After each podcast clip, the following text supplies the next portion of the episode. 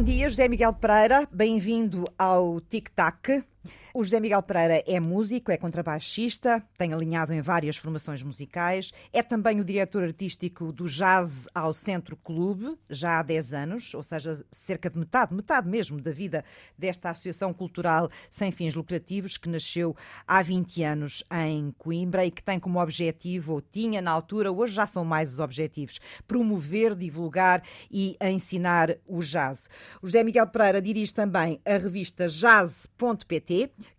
que eu recomendo que uh, visitem a página.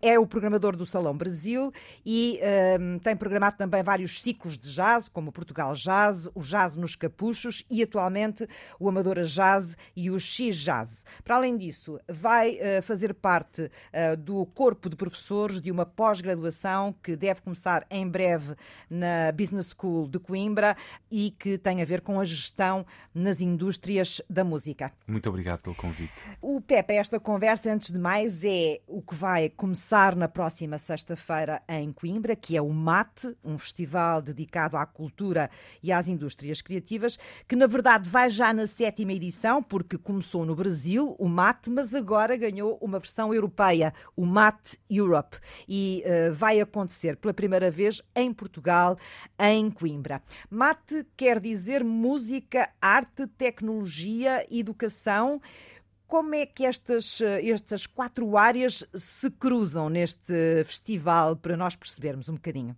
O mate nasceu em Porto Alegre, em 2016, e, e efetivamente chega este ano a, a Portugal, chega à Europa, porque resulta do esforço de um consórcio que nos envolve a nós, Jazz ao Centro Clube, a comunidade intermunicipal da região de Coimbra e dois parceiros uh, internacionais em Santiago de Compostela, a Nordesia, e em Tessalónica, a Principal. E este consórcio acabou por entrar, digamos assim, no espírito do mate, que em Porto Alegre já tinha trabalhado nesta ideia de uma convergência entre a música e a economia criativa e trazê-lo no contexto europeu, marcado também por esta pelo facto de todas estas uh, estruturas, entidades que fazem parte do consórcio uh, estarem no, no, sul da Europa e, portanto, enfrentarem problemas comuns de acesso a mercados, problemas que têm a ver com, também com financiamento público às suas atividades e, portanto, problemas comuns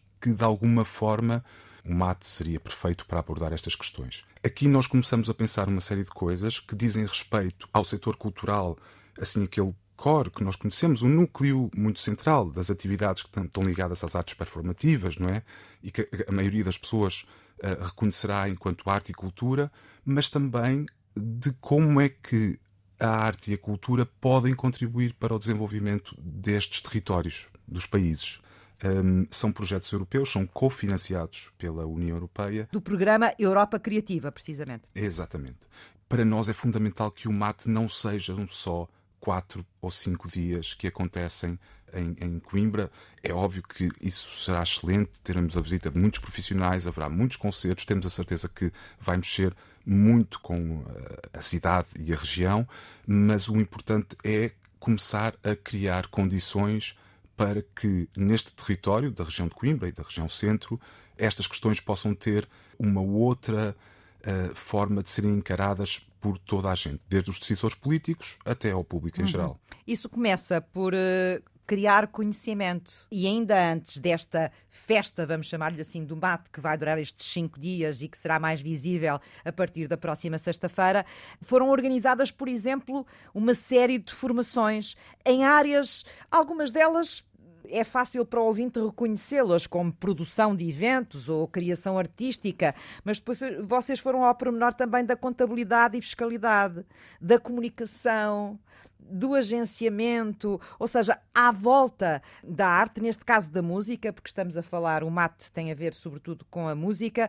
há um universo de informação, de conhecimento e de, hum, nós agora chamamos-lhe skills, né, de competências que é preciso ter. Só isso é que pode levar-nos a ter a, eh, a, tal comunidade que tenha aptidão para termos uma economia criativa? Sim, há uma dimensão que é central no, no MAT, que é a dimensão da capacitação.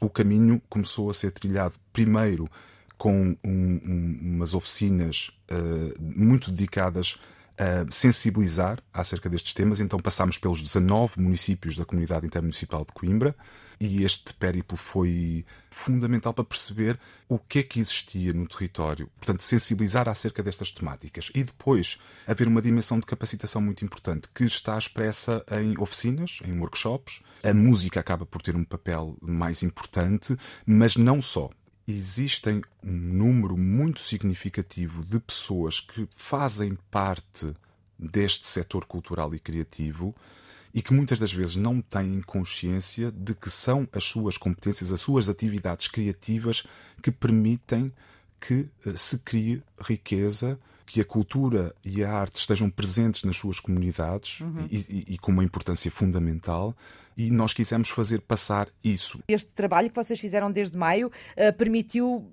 de alguma forma mapear, digamos assim, as potencialidades do Conselho em termos daquilo que podem ser futuras indústrias criativas ou, do que pode ser uh, uma economia criativa? Esse trabalho está em curso. Esse trabalho é um, é um trabalho uh, difícil. O mapeamento implica que se façam uso de uma bateria de instrumentos muito diversa, portanto tem uma complexidade que é significativa.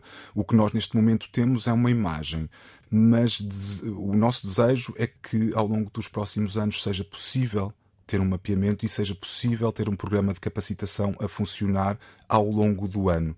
Portanto, o MAT faz uma magia que é vai juntar artistas, empreendedores nesta área da cultura, vai juntar marcas, vai eh, juntar serviço, serviços da indústria criativa e vai funcionar depois em vários formatos, porque vai haver debates, vai haver conversas, não é?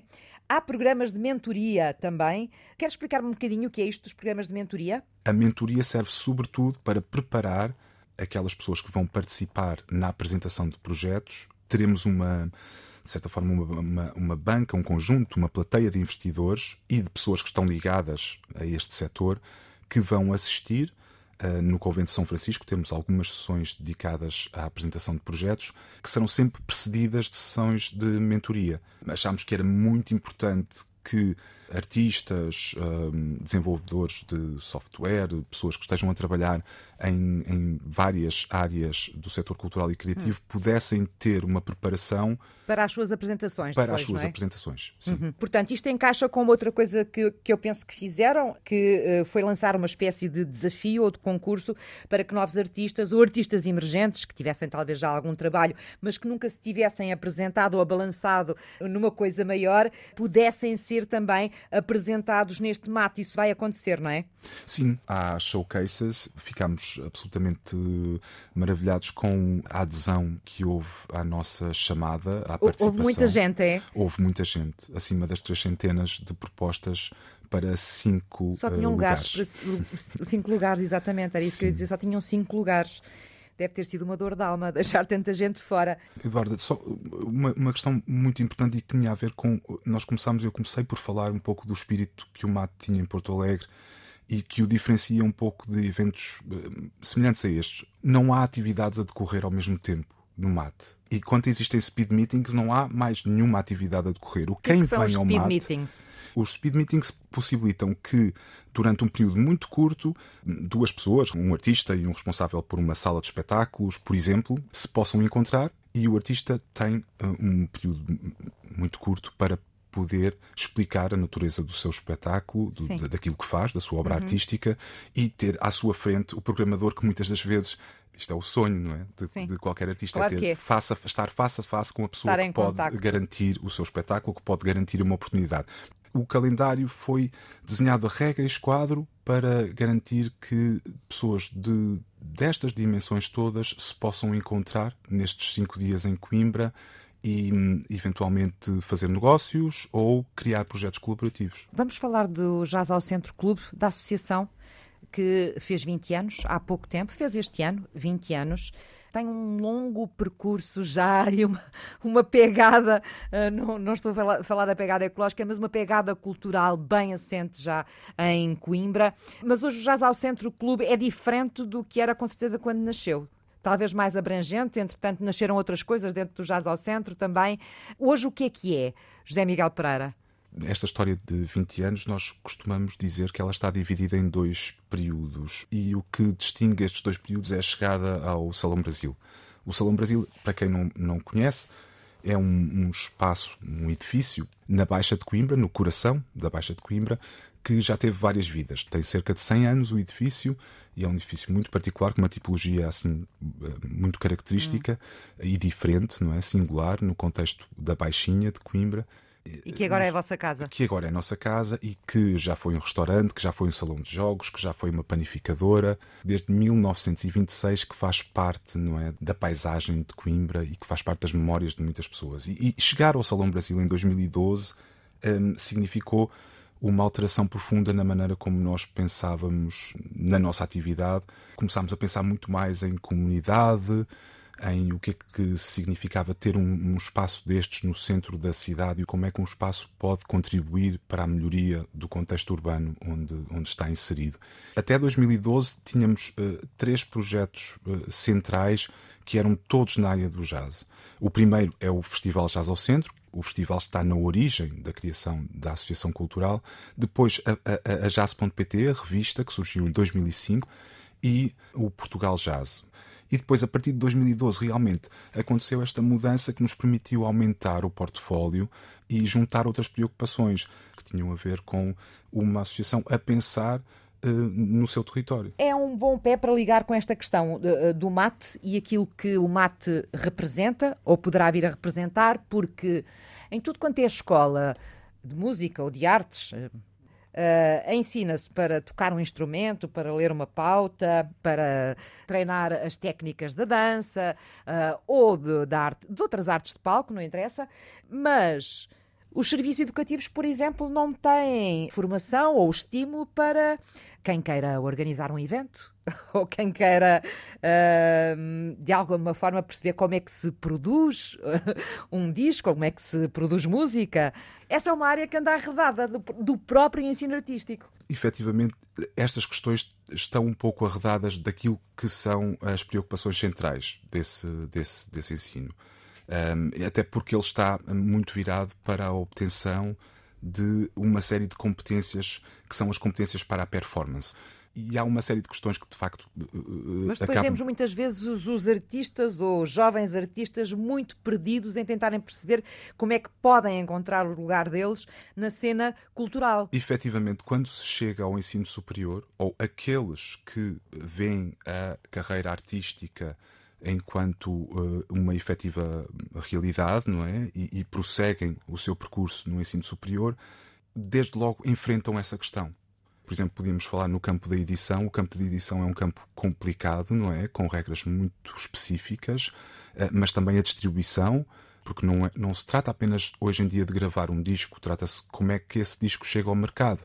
Portanto, há uma série de competências que efetivamente nem sequer são abordadas na maior parte do trajeto de aprendizagem, e isso reflete-se também, certamente, na capacidade que esses projetos têm de chegar a, a, a, públicos mais vastos. Já que entramos pela questão do ensino artístico, ainda há pouco tempo uh, foi discutido no Parlamento, foram discutidas várias propostas cujo objetivo era fazer crescer a rede pública do ensino artístico especializado nesta altura em Portugal. E apesar da maior parte dos políticos entender realmente que temos uma rede pública muito curta ainda para cada vez mais jovens que se interessam por estas áreas.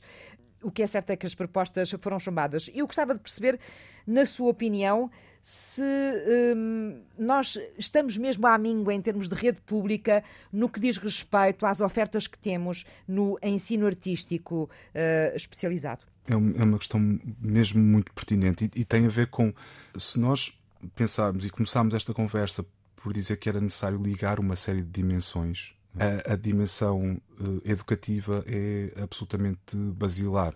Efetivamente, não é possível nós pensarmos no desenvolvimento dos nossos territórios sem pensarmos efetivamente como é que a educação pode desempenhar um papel uh, mais significativo. E essas carências ao nível da oferta pública da rede pública refletem-se certamente eh, naquilo que são as oportunidades do país ter uma criação artística mais, mais forte. Ainda assim, o desenvolvimento ao longo dos último, das últimas décadas é notável, é absolutamente notável. E o que acontece hoje em dia é que nós tivemos a capacitação de um número significativo de pessoas, de estruturas, de uhum. entidades uhum. artísticas e não há resposta do lado do financiamento em relação a, ao que foi essa melhoria na capacidade instalada, digamos assim, Bom, na nossa assim sociedade. Como não há resposta, por exemplo, na divulgação e até nos média, porque nós temos uma geração de artistas novos, muito bons, com grande qualidade, fruto desse investimento que, apesar de tudo, se fez eh, nos últimos claro, 20 e, anos, e, e, a gente não os conhece. E pensemos realmente o que é que acontece a um, a um jovem uh, coreógrafo ou o que é que acontece a muitos projetos artísticos. Falando com mais propriedade em relação à música, eu posso dizer que em muitos dos casos nós assistimos a novos trabalhos discográficos que não têm possibilidade de circular. Não há um circuito de apresentação eh, desses trabalhos. Esta formação e a qualidade do trabalho que os jovens artistas no espaço nacional têm tem de ter correlato com as oportunidades que eles têm para efetivamente fazer vida e carreira artística. Isso leva-me à outra questão que eu queria colocar também, sobre a qual eu queria ouvir eh, José Miguel Pereira. Desde o início deste século, sobretudo, que se começou a falar muito desse cruzamento da cultura com a economia. Começou-se a discutir muito, e houve até algum entusiasmo nesta matéria, uh, sobre o potencial que as indústrias criativas poderiam ter ao nível do emprego, da inovação, da exportação de bens culturais, etc. Portanto, esta área tinha um peso na economia e era preciso encontrar uma estratégia para uh, desenvolver as indústrias criativas. Mas ao fim de 20 anos, eu não consegui encontrar em lado nenhum uma estratégia a longo prazo de perceber precisamente como é que se vai uh, ter uma indústria ou uma economia robusta nesta matéria que possa enquadrar os tais uh, jovens profissionais que vão saindo das escolas artísticas cada vez com mais qualidade e cada vez mais profissionais. Não há, efetivamente. Sim. A recepção a essas ideias em Portugal começou eh, por ser feita em torno de 2005 e 2006. Sim. Portanto, Não, eh, começou aqui em Portugal, porque lá, lá fora sim, começou muito mais sim, cedo, sim, muito esta, mais cedo. esta discussão, claro. Desde, desde a década de 90, que, por exemplo, na Austrália se uh, acaba por. E Reino Unido também, não é? Exatamente. Primeiro na Austrália e no Reino Unido, que nessa altura tinham ambos governos uh, trabalhistas e, e, e, portanto, essa agenda acabou por ganhar um, um certo ímpeto uh, nesse contexto. Mas quando chega a Portugal, chega enquanto nós estávamos a preparar o, o quadro comunitário de 2007 a 2013. Basicamente, em 2005 e 2006 começamos a pensar: ok, é preciso mapear, é preciso perceber o que é que existe e fizeram-se uma série de estudos, e nomeadamente alguns que são, são muito conhecidos, da responsabilidade de Augusto Mateus e associados, mas há, há outros, há outros estudos. Esse mapeamento era apenas uma parte do, do, do trabalho.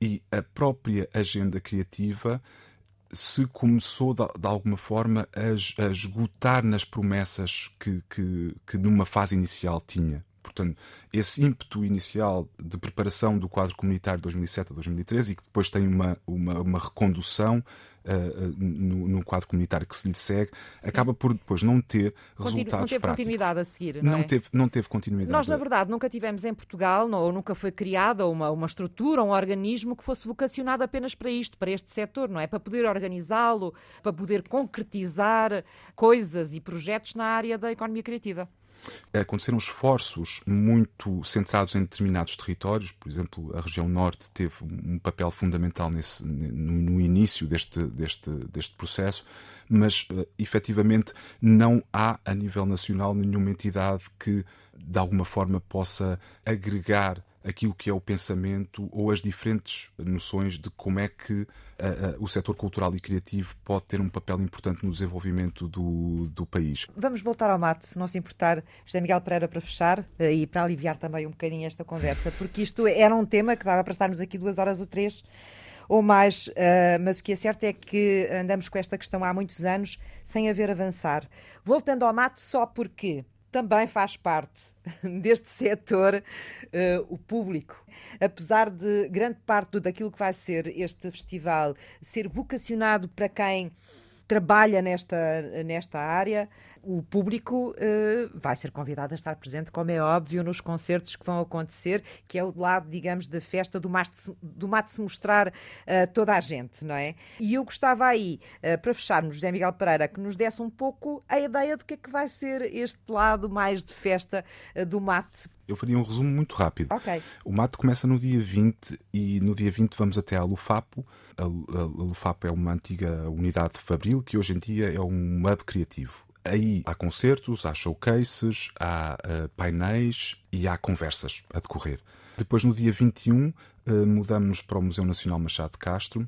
Nada é por acaso, também quisemos assinalar um pouco uh, esta ligação a questões que têm a ver com o setor patrimonial e, portanto, as discussões que vão acontecer aí também estão muito ligadas a esta dimensão. Finalmente, nos últimos três dias, mudamos para o Convento de São Francisco e aí sim eh, decorrem eh, a maior parte das atividades. Nos últimos três dias criámos uma porta de acesso, digamos assim, à experiência do mate, que é um palco exterior e será um convite para que toda a cidade nos possa acompanhar. Podem ver um concerto do Yamandu Costa com o António Zambujo, Sim. porque podem ver Velhos um absolutamente gigante Mateus Aleluia, podem ver um mago do dub uh, Mad Professor e podem assistir a concertos de uh, artistas muito jovens e muito prometedores. E, portanto, é, a ideia é esta: é poder assistir através destes ganchos, que são estes nomes uh, maiores, podermos convidar as pessoas para também poderem ter a, a experiência de conhecer nova música e nova música muito boa feita neste momento, sobretudo por artistas jovens. Sim. Há uma página do Mat Europe online que podem consultar e onde podem encontrar então uh, estes concertos todos e o que é que vai acontecer ao longo destes cinco dias, com os horários, os locais, etc. José Miguel Pereira, muito obrigada por ter vindo ao Tic Tac. Espero que corra tudo bem e, sobretudo, espero que o mate deixe raízes ou sementes em Coimbra. Muito obrigado, é o nosso desejo também. Obrigado.